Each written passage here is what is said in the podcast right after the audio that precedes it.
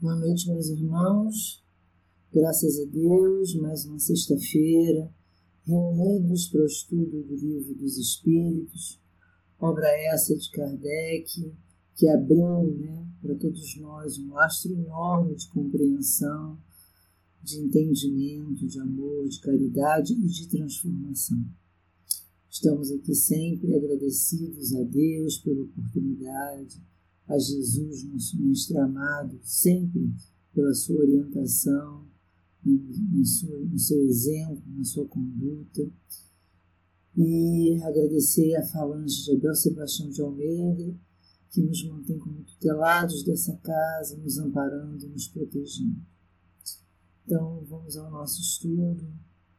É, e mais uma vez, né, nós estamos na, no Livro dos Espíritos, segunda parte capítulo 9 da intervenção dos espíritos no mundo corporal.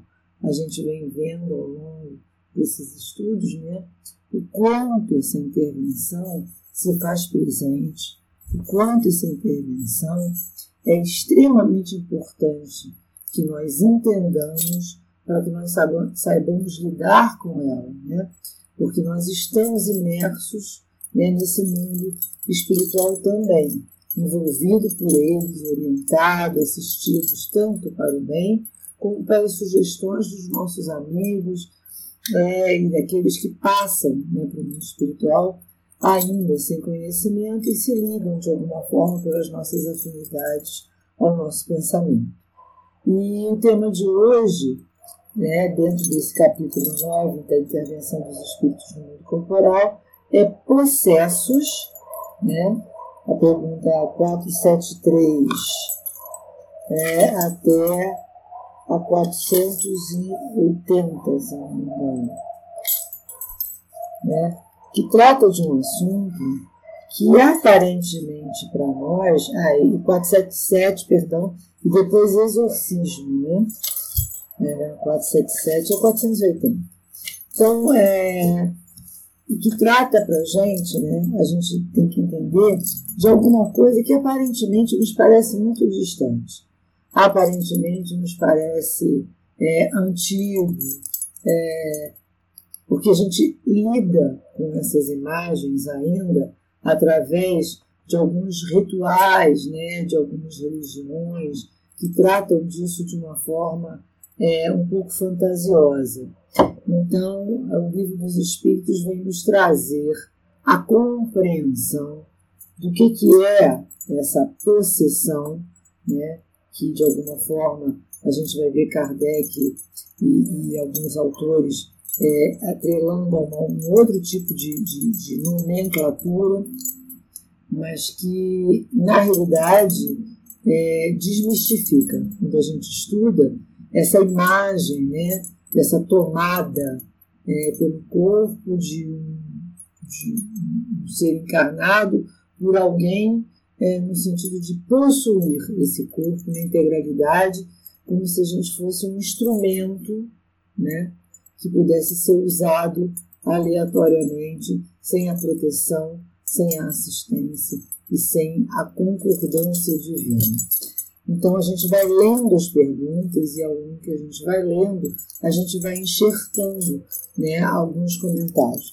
Eu acho sempre bom que a gente abra é, é, essas intervenções fazendo uma análise das palavras, né? E eu gosto muito da gente de consultar sempre um entendimento mais profundo daquilo que a palavra nos traz no, no assunto, o dicionário de filosofia espírita do Palhão Júnior. Né? E lá, na palavra possessão, né? que a gente está falando de processos, né? ele vem explicar o que, que significa isso.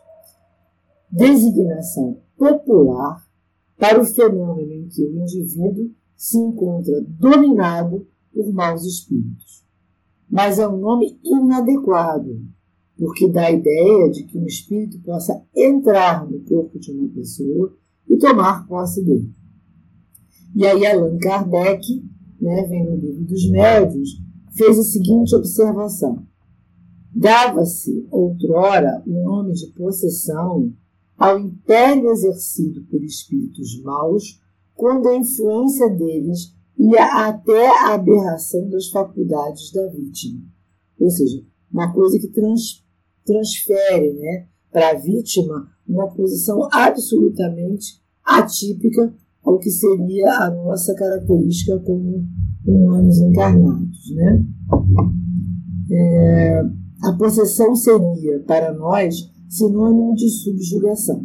Então aí vem Kardec fazer a mudança de conceituação né, desse, desse, dessa palavra, né, é, que seria processos, possessão, para subjugação. Né, por dois motivos. Primeiro, porque implica na crença de seres criados para o mal e perpetuamente voltado para o mal. Como se aquele que se apossa né, do corpo do processo fosse permanentemente aquela criatura do mal que não tem possibilidades de transformação e é, modificação de conduta e crescimento moral. Né?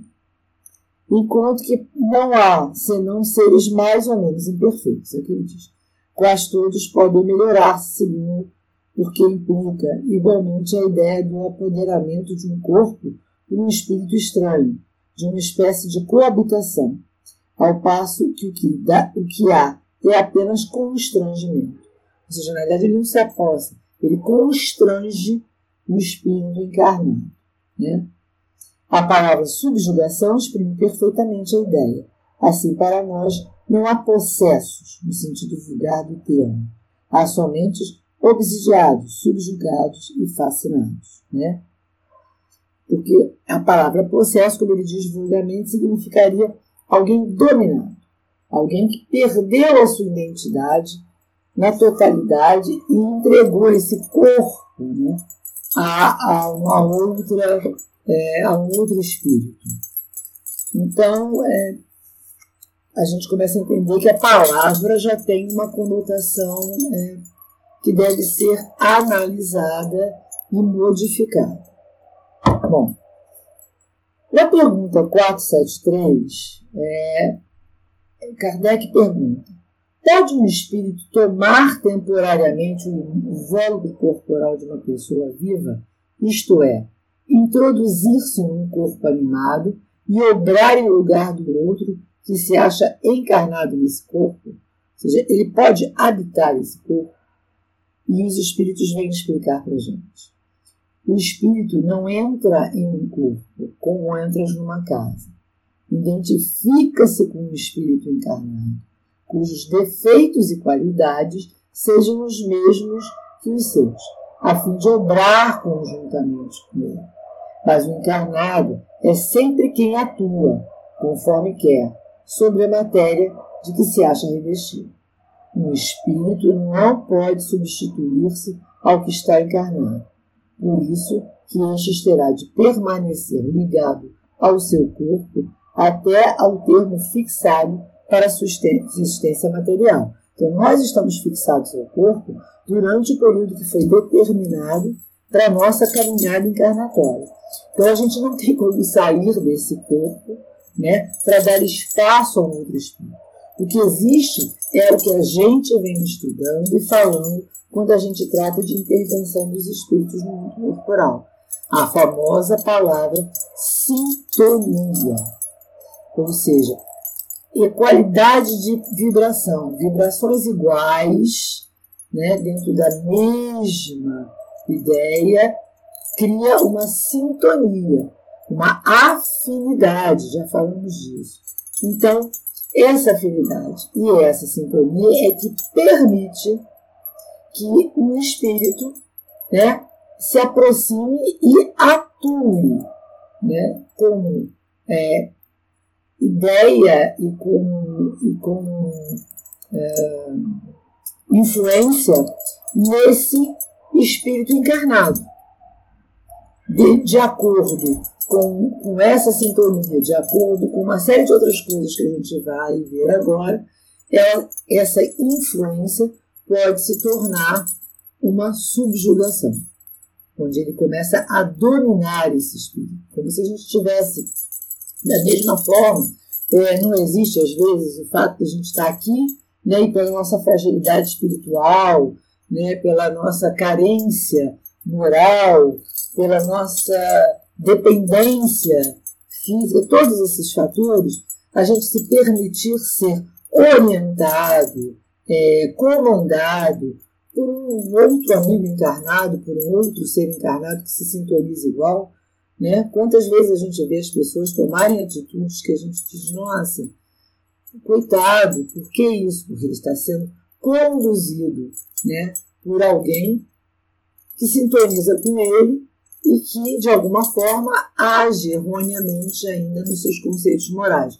Então, encarnados ou desencarnados, os espíritos têm suas elevações e seus critérios morais. E eles vão se influenciar mutuamente de acordo com essa afinidade. Então, isso é um fato super importante a gente gravar sempre. Nos fazendo valer de mais alguns comentários, vamos lá, né? Sempre no, no, no livro é, comentado do, do Livro dos Espíritos pelo Espírito Miramês, que eu já citei de outras vezes, né? que ele diz assim, referente a essa pergunta: a possessão é o trabalho que muito tempo, de muito tempo, que os espíritos das trevas armam contra quem se encontra nas suas faixas de paixões inferiores. Mais uma vez, sintonia. Para se livrar desse turvamento mental de quase inconsciência, o homem deve trabalhar na pureza dos seus sentimentos, para clarear as suas ideias e modificar a sua vida, copiando diariamente a vida de Jesus. Ele é o nosso roteiro, é a nossa vida, é a nossa verdade. Se não passamos pelos seus conceitos de vida, se não respirarmos seu clima de amor, se não passarmos a amar, dificilmente encontraremos o reino de Deus dentro de nós. A possessão se dá quando os espíritos malfazejos se identificam com outros, sejam encarnados ou desencarnados, na altura de suas vivências, criando uma calamidade no nosso mundo interno.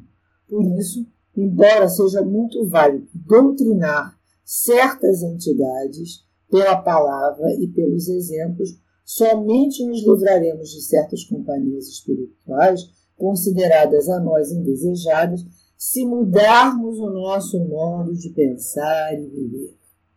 Somente se livra das entidades malfeitoras o homem que sai de suas faixas, pois a lei nos diz, com prioridade, que os semelhantes atraem os semelhantes. De novo, sintonia. A possessão não acontece de um dia para o outro. Então, isso é super importante na nossa análise, né? Olha o que ele disse, né? Não existe essa coabitação. E o que eu achei muito interessante. Ah, leva meu nome para o Centro Espírita para Doutrinação. Sim, a gente vai ajudar a ambos nesse momento.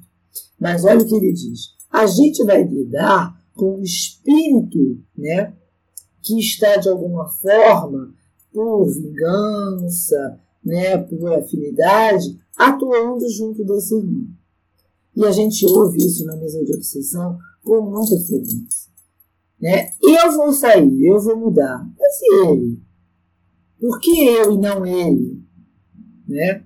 Existem outros. Então, a gente vê que a gente consegue trabalhar numa mesa mediúnica de obsessão o espírito que nos chega, mas para que a gente encarnado, que pede o auxílio da casa espírita, faça valer essa mudança, é preciso que a gente faça o movimento de transformação, de alteração da nossa faixa vibratória. E sem, sem isso, certamente nós estaremos ajudando os irmãos que chegam até nós desencarnados mas não vamos conseguir atingir de forma efetiva os encarnados que nos sugerem e nos pedem auxílio. Não nos pedem, eu digo assim, a espiritualidade, né? Que nós ali somos meros instrumentos de trabalho. Na 474, ele diz assim: então, desde que não há possessão propriamente dita, ou seja, é, ninguém é tomado né, isto é, coabitação dos dois espíritos no mesmo corpo, pode a alma ficar na dependência de outro espírito, de modo a se achar subjugada ou obsidiada, ao ponto de a sua vontade vir a achar-se, de certa maneira, paralisada? Ou seja, a minha vontade não vale mais, então eu fico constrangido a não ter mais uma ação, né? É, o meu espírito não poder ter ação de transformação, ele diz sem dúvida. E são esses os verdadeiros processos, né? Não se efetua nunca sem que aquele que sofre o consinta. Então a gente vai, é o que ele diz, olha o que ele falou, não é de uma hora para outra, é uma questão de sintonia. A gente precisa fazer a transformação.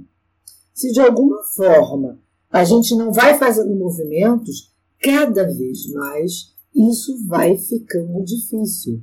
O constrangimento vai ficando maior, né? A incapacidade que o processo, o subjugado, vamos dizer assim, que é muito melhor, cria essa dependência é maior. Diz lá a nossa amigo Miramês. A palavra processo é apenas uma forma de expressão de sorte entendemos uma profunda simbiose de dois espíritos que se afinizam. Os dois têm muito em comum, igualdade de sentimentos nos seus roteiros percorridos e a percorrer. Aí ele continua: a possessão é capaz de tirar devagarinho a nossa consciência, cedendo lugar a uma consciência estranha a dominar a nossa vida. Em muito, muitos casos, ficamos dependentes de maneira profunda da companhia das entidades espirituais. Ninguém, por lei espiritual, rouba a consciência do outro. Nas profundezas do pensamento está a liberdade de pensar. No entanto, podemos encontrar a resistência dos que nos dominam pela compatibilidade de ideias más. Repetimos, nunca caímos em consciência total. Quando por vezes o encarnado parece estar em inconsciência, como vulgarmente se fala, o espírito se encontra ativo. No entanto, a alma se encontra sem condições de se expressar, por deformidade ou desequilíbrio do aparelho carnal. Então, mais uma vez, o nosso estado psíquico é que vai fazer com que a gente crie essa dependência. É, eu ando lendo um livro excelente, é, que é Sobrevivência e Comunicabilidade dos Espíritos do Emílio Miranda, já citei em outras palestras, e ele tem é, dois capítulos que ele, ele, trata exatamente de estudos feitos sobre isso. Né? E ele diz algumas coisas bem interessantes. Um dos casos que ele, ele conta no capítulo que ele traz tá, sobre possessão, né, ele diz o drama da possessão, ele trata de um espírito. Ele vem falar do estudo que foi feito. Evidentemente, não é um estudo espírita, ele lida sempre com estudos é, psicoterapêuticos, é, parapsicológicos, cientistas que usaram isso, sempre é, sendo comentados por ele, que erram e pecam, evidentemente, nas suas conclusões, por nunca atrelarem né, os conceitos e, a, e a, o conhecimento dessa vida espiritual, né, da imortalidade da alma, aos seus estudos, onde aí, logicamente, acabam é, divergindo e não encontrando explicações palpáveis para os acontecimentos. Mas ele vem falar de um caso muito interessante, a gente já citou da outra vez a, a Eva, né, que tinha três personalidades, e ele vem citar Síbio, que a gente também já estudou em outros livros, que é, teve uma infância difícil, sobrecarregada é, é, e exagerada por angústias, traumas, punição, ausência de afeto, clima fértil para a eclosão das mais terríveis complexos de frustração. Né? E ele diz, então, que o Espiritismo vê, nesse, nesse caso, no caso da Síbio, ela tinha múltiplas personalidades e esse, essas múltiplas personalidades estudadas eram exatamente isso. Momentos em que ela não tinha controle e, consequentemente, essas personalidades agiam de acordo com a sua forma de pensar, causando constrangimento. Levando ela a lugares distantes, né? tomando atitudes diferentes do que a personalidade original dela teria. Né? Então, ele diz assim, o Espiritismo vê em casos como esse da Sírio, né, de múltiplas personalidades, é, outras angulações, como o pesado lastro de um passado culposo. Quando ele fala que ela teve né, uma infância difícil, e isso pode ter sido para eles no estudo o start de toda essa subjugação, como a gente está estudando aqui, ele fala também que não é só é, uma situação momentânea de um espírito que sofre né, terrivelmente é, nesse, nessa encarnação é, maus tratos, é, a ausência de afeto, é, uma série de outras coisas, que faz com que ele starte essa, essa possibilidade de subjugação. Ele fala de um espírito culposo, né, que traz, né, através das outras encarnações, os inescapáveis compromissos de espíritos em reajuste perante a lei, tantas vezes desrespeitada, as ligações antigas de grupos espirituais que repetem experiências e erros, agravando dores em vez de se libertarem dela. Então vem trazer aos nossos conhecimentos isso de novo, né? Que essa sintonia, essa afinidade é que o nosso espírito muitas vezes traz também essa disfunção, essa deformidade, esse, essas características ainda ligadas, né? É, aos espíritos que de alguma forma é, criam esse constrangimento pela subjugação. E aí ele vem explicar mais uma vez que assim, é inevitável né, que o leitor espírita é, a identificação do fenômeno da possessão. Ele diz que o Espiritismo nos ensina o seguinte, que na obsessão, o espírito atua exteriormente, com a ajuda do seu perispírito, que ele identifica com o dom encarnado. A gente já falou, né, que a mediunidade, que essa influenciação, ela se dá perispírito a perispírito, né? Olha ele de novo afirmando que ele identifica com o do encarnado, fazendo, ficando este afinal enlaçado por uma como teia de constrangindo, e constrangindo o proceder contra a sua vontade, né? Como se o perispírito daquele que se afiniza e que naquele momento quer constranger o espírito a quem ele está influenciando, né, obsidiando, ele consegue de alguma forma é, enlaçar como uma teia, como se ele estivesse é, fazendo com que esse, esse perispírito do encarnado não conseguisse agir. Né? Na possessão, em vez de agir exteriormente, o espírito atuante substitui, por assim dizer, o espírito encarnado toma-lhe o corpo para domicílio, sem que este, no instante, no, no entanto, seja abandonado pelo seu dono. A influência é muito maior, ele, ele consegue fazer constrangimento físico também, né? Pois que isso só se pode dar pela morte. Então, assim, o meu espírito jamais vai abandonar o meu corpo, como a gente viu, né? O que vai fazer é um constrangimento. Né? Então, a gente viu que não existe essa, essa, é, essa retirada do espírito. Existe quase como uma coabitação, como ele está falando. A possessão, consequentemente, é sempre temporária e intermitente, porque um espírito desencarnado não pode tomar definitivamente o lugar de um encarnado. Razão pela qual a união molecular do perispírito e do corpo só se pode operar no momento da concepção. Então, essa ligação efetiva entre espírito e corpo encarnado, ela se dá com o espírito que veio com esse corpo. O perispírito dele tem ação sobre isso. Aquele que está se, se sintonizando e tentando trabalhar né, a nível de possessão, ele vai é, constrangendo, mas ele é intermitente. Olha o que, que ele diz, ele vai e volta, né? É, nesse caso, Síbio, ele faz um, um, um,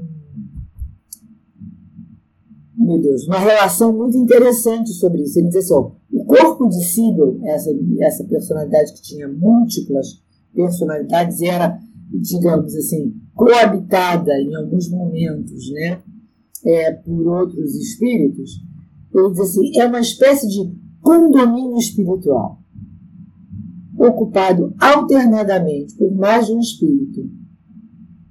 Então, assim, na medida que uma se afasta, consegue assistir a cena de outra que se aproxima, né?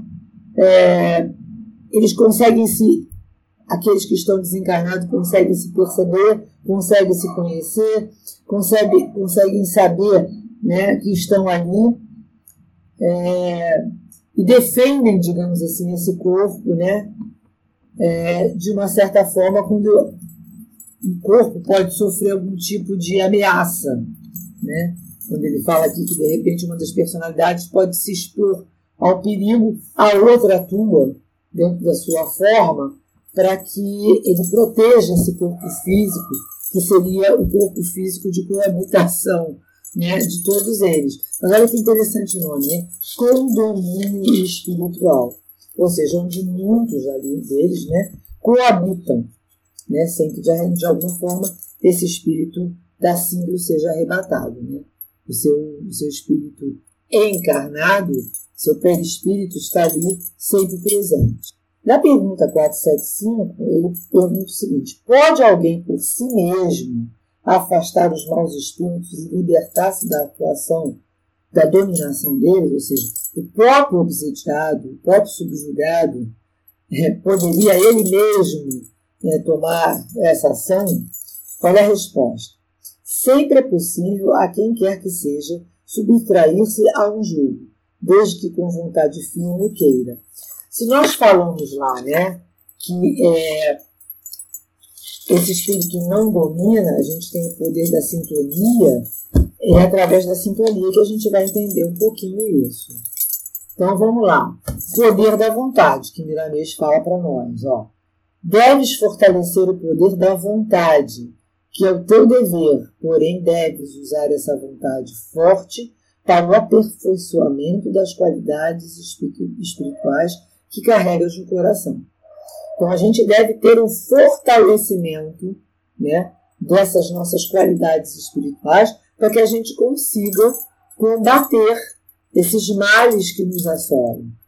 Então, assim, não é no momento em que, através dessas sintonias, né, pelas nossas deficiências como espíritos encarnados num planeta de prova e expiação, ainda com tantas imperfeições, nós somos sempre sujeitos aos nossos, às nossas oscilações de pensamento, e nessas oscilações de pensamento, né, no momento em que a gente não mantém o nosso equilíbrio através do nosso aprendizado, a gente pode se deixar, digamos assim, né, visitar, né, é, afinizar por aqueles que querem, de alguma forma, através das nossas histórias pregressas, como nós, nós vimos, nos subjugar. Mas ele diz o quê? Que o poder da vontade é que é importante. Nós e a nossa modificação é que vai fazer com que a gente consiga é, se livrar dessa possessão. Mas isso também é feito através de quê? De uma construção né, das nossas qualidades espirituais. É o que ele diz, a gente vem, a gente tem que vir construindo isso. Né? A gente tem que vir alimentando o nosso espírito de sabedoria. Né? Pureza mental não é fácil de conquistarmos, todavia nunca é impossível. A gente não, não tem essa facilidade de conquistar pureza mental, né, pela nossa imperfeição. Mas ela é possível. Né? A possessão não nos domina completamente. E ficando um resto de luz nas ideias, pode fazer dela um caminho para arrependimento. Se a gente coloca, se a gente alimenta, né, nesses momentos onde o nosso condomínio espiritual, como ele disse, né, deixa de ser habituado por esses visitantes, a gente consegue ter os nossos momentos de lucidez quando é, né, está em estado de subjugação. E se a gente constrói né, é, essa casa espiritual abastecida com informações, é o momento em que, de repente, a gente consegue trazer de dentro né, essa força e modificar essa casa mental. Né? É, você vê que a Síbel tem, como a gente viu lá, os seus momentos de Síbel. E se nesse momento a Síbel tivesse uma construção espiritual sólida, ela entenderia essas outras várias personalidades e naquele momento faria um esforço de ambientação, de transformação conjunta, né? porque influencia também a nossa transformação, influencia aqueles que se afinizam conosco. Na 476, ele diz assim: Mas não pode acontecer que a fascinação exercida por um mau espírito seja de tal ordem que o subjugado não perceba. Sendo assim, poderá ter poderá uma terceira pessoa fazer que cesse a sujeição a sujeição da outra, e nesse caso, qual se deve a condição dessa terceira pessoa? Então, se eu estou de tal forma subjugado que eu não perceba, alguém externamente pode atuar, e qual seria a elevação disso? E ele responde para gente: sendo ela um homem de bem, a sua, a sua vontade poderá ter eficácia. Então, quando a gente fala, né, a gente diz o quê? Se a gente trabalha numa mesa de desobsessão, né, a gente tem que entender que a nossa vontade, a nossa conduta tem que ser melhorada. Porque é evidente que é através dessa influência, é através da nossa verdade, do nosso desejo sincero né, de ajudar e do nosso desejo sincero de mostrar que a gente acredita na modificação, que vai fazer com que a gente tenha algum tipo né, de poder de ajuda. Jesus curava a obsessão pelo seu exemplo. Né? Jesus é o nosso maior exemplo. É evidente que a gente não chega nem perto, mas se a gente leva o nosso pensamento a essa forma de conduta, a esse nosso, essa nossa vontade, a gente consegue ajudar os nossos irmãos de caminhada, mostrando que é possível a gente se modificar, que é possível a gente construir dentro da gente, apesar das dúvidas, das imperfeições, dos deslizes, alguns conceitos melhores que vão fazer com que a gente tenha mais força. Né? Então, é a ação do homem de bem. É, nesse mesmo livro, ele traz o caso de um padre que acaba sendo, é, é, digamos assim, subjugado pelo espírito que ele tentava doutrinar.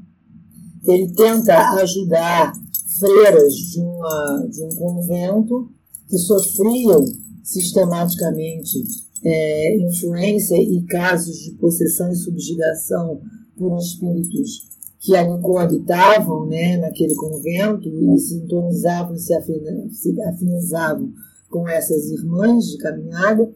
E ele tenta fazer isso. E ele acaba é, sendo é, subjugado também, né? E mostra a, assim, a tentativa dele né, é, de, de, de conduzir. Foram muitos anos. Ele sofreu com essa subjugação durante muitos e muitos e muitos anos. E a gente vai entender, entender mais à frente o que, que ele fala sobre isso, né? Então, é evidente que a gente pode ser ajudado, ser auxiliado, né? Mas a gente precisa é, estar ali ladeado, né? É, por alguém que tenha uma conduta de, de mais assertiva em relação né, ao, ao, bem, né, o que é eficazmente o bem. Né? Ele diz assim, ó, mas para ficar livre de entidades malfazejas definitivamente, o homem deve se moralizar, empenhar-se para reformular ideias, consertar pensamentos e mudar de vida. Né? Então, não adianta só alguém tentar ajudar, tem que existir uma mudança interna. O que ocorre no mundo dos encarnados pode se passar no mundo dos espíritos, né? o auxílio, a gente falou. Esses corpos inferiores subjugam espíritos ignorantes, assim como os espíritos iluminados ajudam os sofredores pelos mesmos processos. Então, assim, a influenciação efetiva se dá dos dois lados. Né? Se a gente se desequilibra e se a gente afiniza né, com os irmãozinhos é, mais é, é, desprovidos né, de, de, é, digamos, de equilíbrio moral, a gente vai estar é, sendo influenciado dessa forma. Mas se a gente leva o nosso pensamento, também tem um outro lado que vai estar ali nos influenciando e nos ajudando, a fim de que a gente consiga sair né, é, dessa, dessa, dessa, desse ponto de desequilíbrio. Então, ó, compete a nós outros um trabalho de seleção daquilo que vem à nossa mente. Olha a importância, né? A gente tem a mente aberta e aí com as nossas imperfeições, a gente está sempre viajando né, em é, vibrações, em sintonias alternadas, né, que nem eletrocardiograma. Né? A gente desce, sobe, desce, sobe, desce, sobe, desce, sobe, desce, sobe. Então, é importante que a gente vigie, né? vigiar e orar, para que a gente mantenha a nossa mente desses eixos. Ele diz: Jesus é a segurança, abre os braços em busca do Mestre e ele já abriu o coração para toda a humanidade. Então, se a gente busca se afinizar né, com o alto, com Jesus, com seus ensinamentos, cada vez mais a gente vai ter essa, é, esse respaldo para sair dos nossos momentos aflitivos, né? E de desequilíbrio que não é raro que a gente se coloque. E, uma das coisas que também é bem interessante aqui no livro da sobrevivência, né, e comunicabilidade dos espíritos, é, ele diz o seguinte, ó, ainda que o fenômeno de possessão exija um componente mediúnico da parte do processo, né, gente está falando da mediunidade perturbada, né, que a gente eventualmente se sinta ali é, sem condição de pensar. Ele diz, é claro que não pode ser colocado lado a lado com o exercício normal da mediunidade controlada e disciplinada. Então, assim, o estudo, isso que a gente faz, isso que a gente exerce, né, sistematicamente, para que a gente possa, isso independente de sermos métodos ostensivos ou não, é, estar sempre voltados né, para o conhecimento, faz com que a gente melhore essa nossa vibração espiritual e faz com que nesses momentos em que a gente precise, a gente retire né, as informações necessárias através dos espíritos. Nesse livro aqui a gente tá em, tem um caso, além do padre, a gente vai falar de exorcismo depois, mas é de uma, de uma freira, né, de uma madre religiosa, Joana dos Anjos, né? Ela era madre e que ela deixou um depoimento pessoal e na sua autobiografia sobre é, uma perturbação que ela é, durou cerca de três meses, né? Estágios iniciais. Ela, ela descreve o estágio de possessão em que ela passou, né? É, nesses meses em que ela se sentiu assim. Ela fala do demônio, que a gente vai falar, que é esse espírito que a gente, que para ela, né, é, como não, não entende como um espírito que está ligado ao mal, mas que não tem essa figura é, permanente do mal, ela diz assim: o demônio o desconhecemos de tal modo que eu não podia distinguir meus, seus desejos dos meus provocou-me, além disso, forte aversão pela minha vocação religiosa. Né?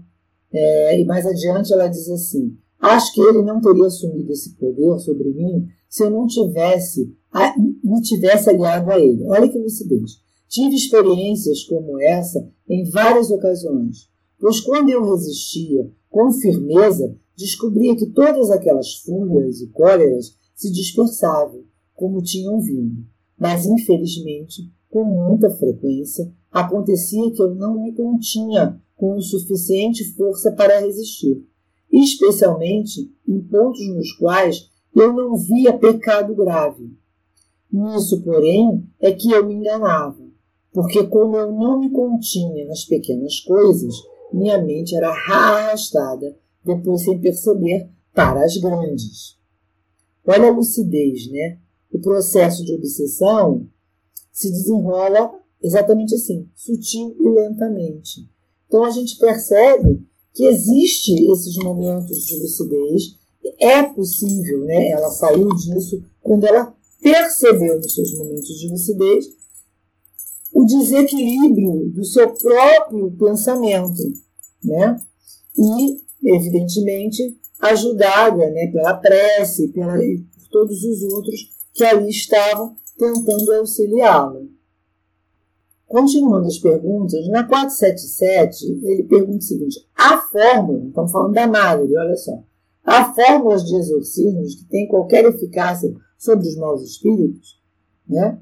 Olha o que, que ela disse: gente sabia que a gente precisaria de exorcismos? Não. Esses últimos riem e se obstinam quando vem alguém tornar isso sério. Então, assim, esse ritualística do exorcismo, né, para os espíritos é, que subjugam e conseguem esse domínio, vem isso como uma balela. Você vê aqui no caso da religiosa que ela conseguiu, nos seus momentos de lucidez, entender o seu elétron lá nos momentos em que ela vibrava negativamente, mesmo achando que estava fazendo alguma coisa razoável, porque era pequena coisa, não era grande coisa. Esse, essa vigilância que é importante, né? A gente entender que esses arrastamentos pequenos, né? Ah, isso não faz mal, isso é tão pequenino, isso é tão pouco importante, são aqueles momentos em que a gente vai abrindo as portas para essa entrada, né? Vagarosa, lenta, né? Até é, a gente entrar num processo de quase que dominação. Né? Então, ele fala é, sobre é, exorcismo. Né? O que é esse exorcismo? É, diz lá Miramês, em poucos casos esse método dá certo. Isso se dá quando o sacerdote tem uma conduta reta. É a força da moral que vale, e não o jogo de palavras vazias que o vento leva. Então, mais uma vez, né, a gente falou em conduta. É importante a conduta moral. Ele diz aqui ó, no livro, uh, Hermínio, o, observou, o obsessor, no fundo, respeita a força moral daquele que enfrenta com paciência e amor. Então, nesses casos né, sérios, a gente vê né, aqueles casos todos em que Chico né, se colocou ali de forma tão amorosa, né, naquelas, com aquelas criaturas que chegavam a ele, é, é, praticamente é, inconscientes da, da, da, do seu poder e da sua capacidade de ação, é, era aquele comportamento idôneo, né? aquela imagem ilibada, aquele, aquele ser de conduta amorosa, humilde, que tocava o outro, né? que dizia, olha meu irmão, eu estou aqui, sou igual, mas assim, o que é, você está fazendo não é bom para você.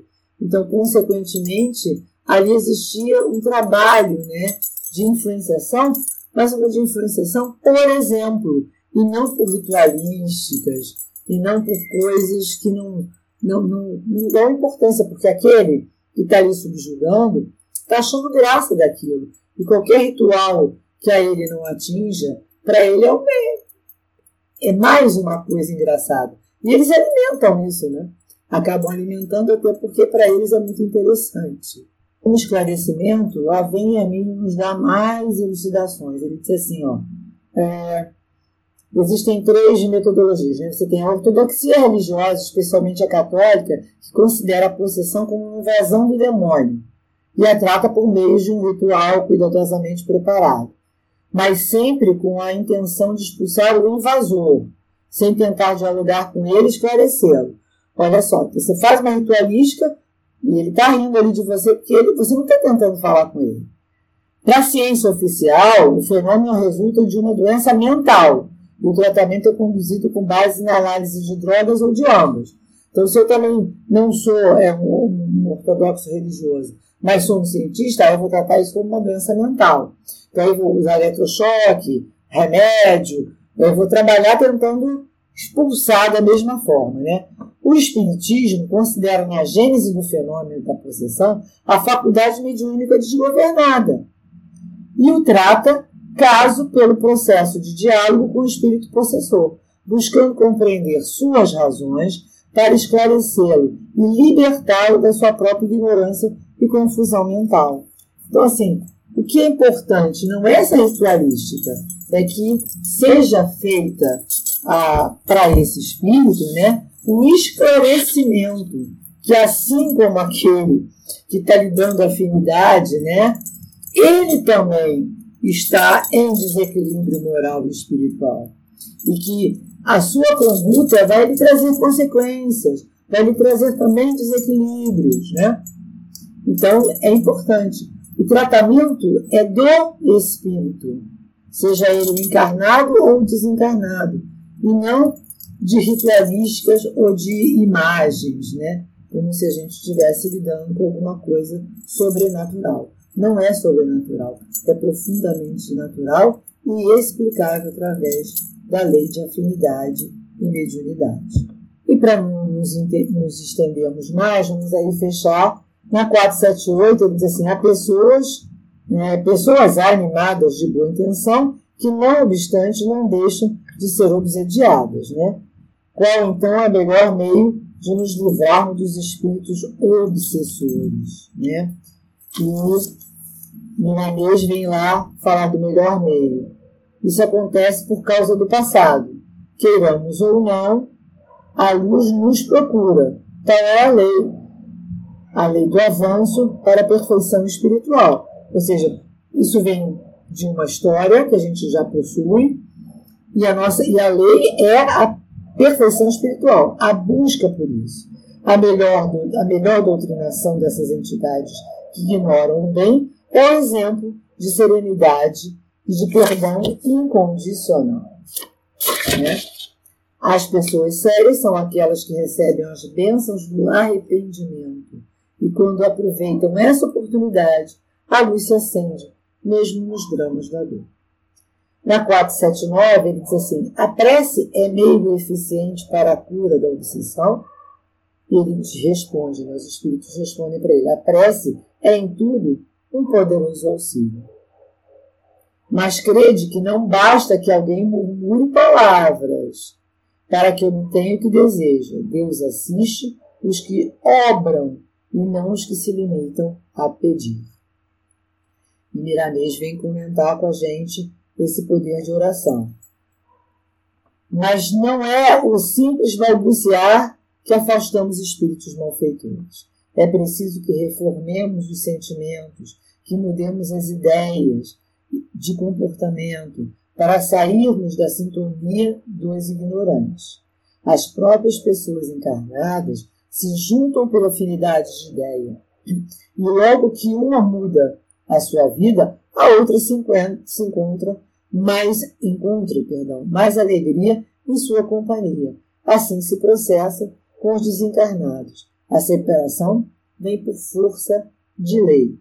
Orar é um ato divino. Porém, aquele que, que ora não pode nem deve esquecer o exercício do bem. Então não é só orar, né? É o que ele está dizendo. Não é só o poder da oração, é o poder também é, de que a gente é, atue né, com essa prece, que a gente exerça a caridade, que a gente entre na conduta espírita, né? Ele bota lá, né? É necessário que junto com ela, com a oração, esteja a nossa vontade de servir, de ajudar, de melhorar, de amar o nosso, é, o, do modo ensinado né, por Jesus. Então, é dessa forma que a gente influencia também. Que se deve na 480, para fechar, é pensar da expulsão dos demônios mencionada no Evangelho. Ele diz, depende da interpretação que se lhe dê. Se chamar de demônios o mau espírito, que subjugue um indivíduo, Desde que ele se, se, se lhe destrua a influência, ele será sido verdadeiramente expulso. Se ao demônios atribuíres a causa de uma enfermidade verdadeira, é, quando a houver descurado, direis com acerto que expulsastes o demônio. Uma coisa pode ser verdadeira ou falsa, conforme o sentido que emprestais às palavras. Né? E lá vem Miramês nos esclarecer o que é essa expulsão de demônio. Né? sendo os demônios nossos irmãos, por que expulsá-los sem dar-lhes em primeiro lugar o nosso amor? Então, se a gente entende que demônio, esses demônios, são maus espíritos que ainda não entenderam a conduta reta, que ainda não evoluíram e são irmãos de caminhada, por que, que a gente vai expulsar e não acolher né, através do amor? Ele diz expulsar para onde também, né?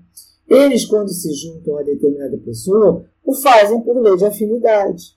Neste caso, essa pessoa deveria acompanhá-los para onde deseja que eles vão. Se os expulsa, se os manda embora. Né?